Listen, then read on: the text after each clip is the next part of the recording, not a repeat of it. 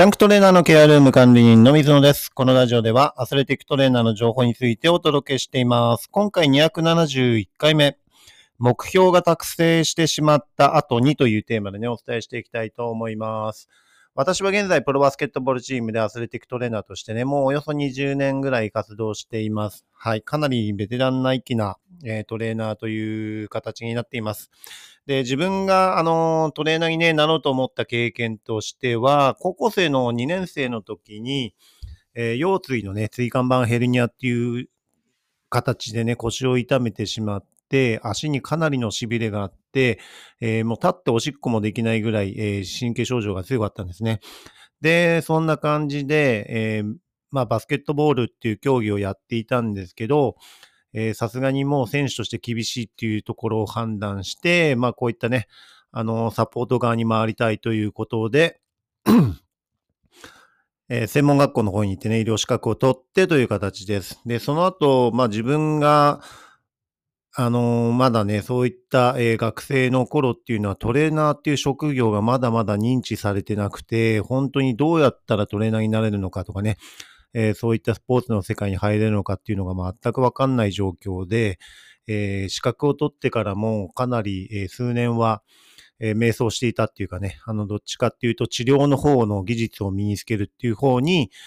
えー、自分のね、えー、時間を費やしていったっていう形です。で、えー、そんな時にまあ出会って、えー、まあ自分の先輩でね、あの、高校の時の先輩で実際にバスケットボールのトレーナーをやってる方がいて、その人からね、えー、声をかけてもらって、それで実際にプロ、えー、日本代表か、その時日本代表のね、あの、ジュニア、高校生のトレーナーをその方がされてたので、見学に行ったりとかしてね、それでかなり衝撃的な、えー、形になって、自分も、あの、本気でね、えー、そういったスポーツの世界、えー、トレーナーの世界っていうのを目指すようになったというような形になっています。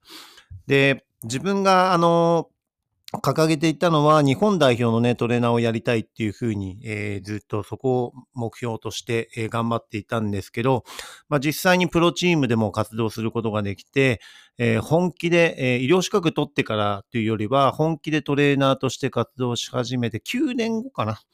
9年後に、えなんとか日本代表のトレーナーを、えその後3年間続けることができたという形になりました。で、自分としてはそこがね、あの、最大の目標としていう形で、えー、頑張ってきたので、やっぱりね、あの、まあ、今回のテーマのね、目標が達成してしまった後にっていうことなんですけど、えー、まあ、自分自身がね、日本代表とか、えっ、ー、と、プロチームでも日本一になったっていうところもあって、自分自身が、あの、目標に掲げてたことが全てクリアになったんですね。で、その時に、まあ、達成できたっていう喜びはもちろんあるんですけど、次どうするっていうね、迷いっていうかね、次何を目標にしていいのかっていうところが、えー、なかなか定まんなかったんですね。で、えー、自分自身は、あの、その後にねどうしたいかとかっていうふうに考えたときに、まあ、あの、日本代表のね、えー、活動をするっていうことは基本的に海外のえ活動になるということなのでね、あの、海外で挑戦してみたいっていうのが、えー、実際に芽生えてきました。で、そういったタイミングで自分の教え子が、えー、大学でね、トレーナーしていた時の教え子がモンゴル人の、えー、留学生がいて、彼らが向こうのね、モンゴルに帰って、プロ、プロチームでね、モンゴル代表で活動していてっていう、そういう流れで、えっ、ー、と、まあ、あの、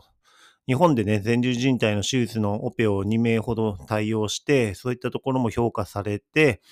えー、実際にモンゴルに来てくれっていうことでね、あのー、実際にモンゴルのプロチームに、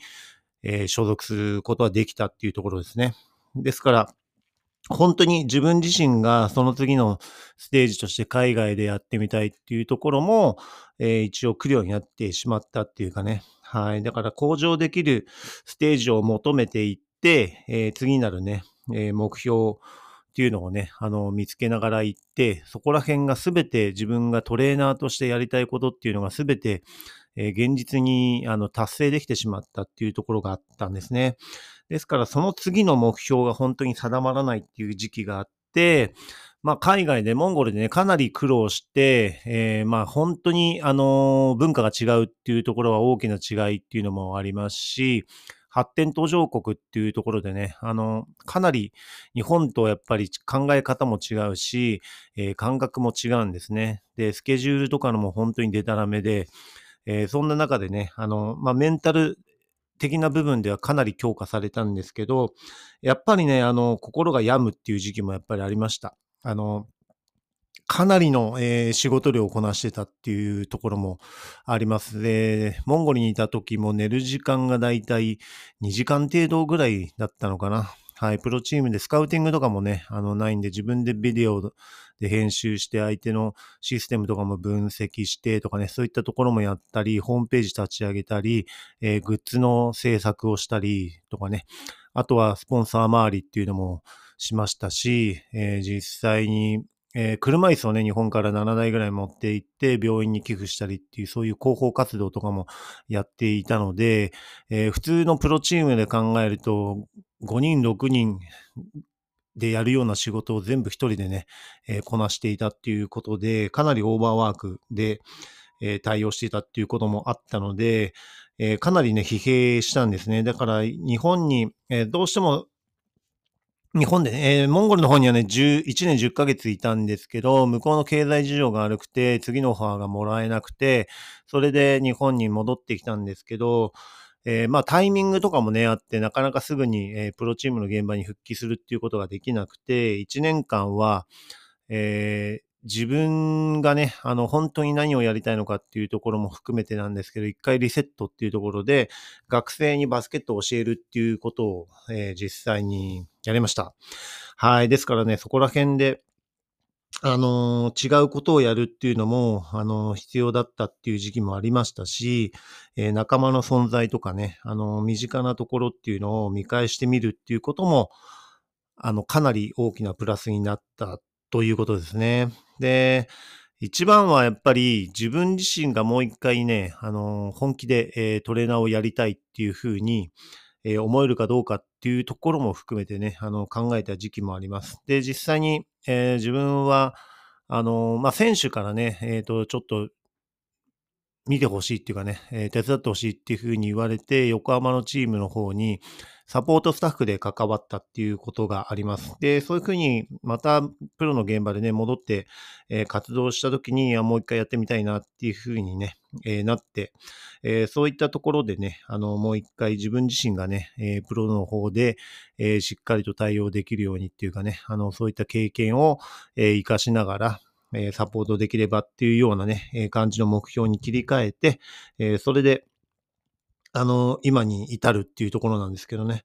あの、やっぱり行動するとかね、やめないことっていうのは本当に、えー、大切なことだと思いますし、あの、鬱になったわけではないと思うんですよね。ただメンタル的に、えー、かなり、あの、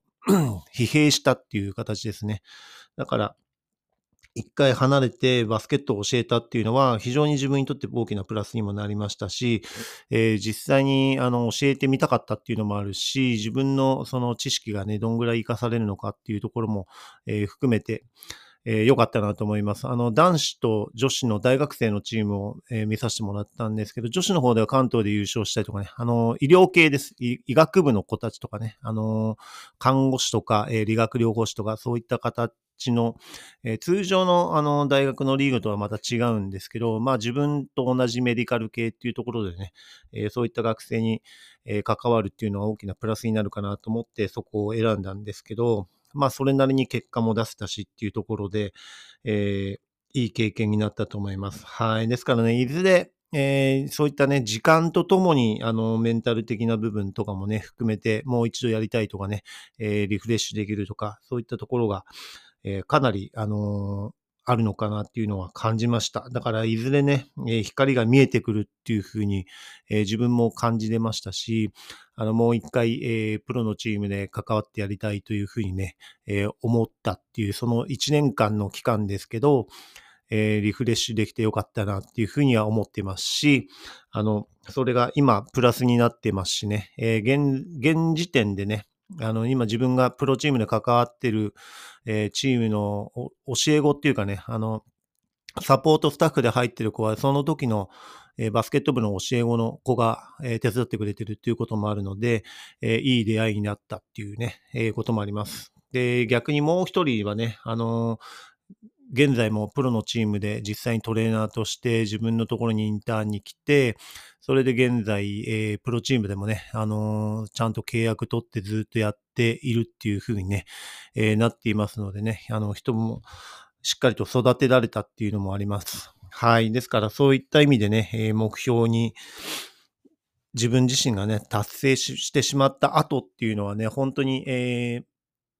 大きな時間をね、自分の中で1年って大きな時間だったと思うんですけど、それがかなり良かったなっていうふうに、えー、思っていますのでね、何かあったら、一回離れてみるのもありだと思いますし、えー、そういった部分でね、環境を変えたりっていうのもありだと思いますのでね、あの自分自身の目標がね、えー、定まらないっていう時は、深く考えるよりも行動をやめないで、えー、先に進むっていうようなね、スタンスを取ったりすると、えー、また新たな気づきとかね、出会いとか、え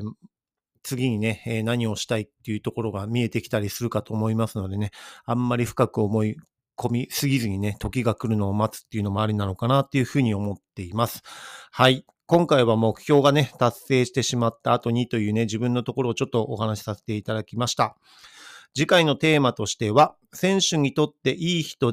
である必要性はというところですね、えー、についてお話ししていきたいと思いますのでね、また、えー、次回もよろしくお願いします。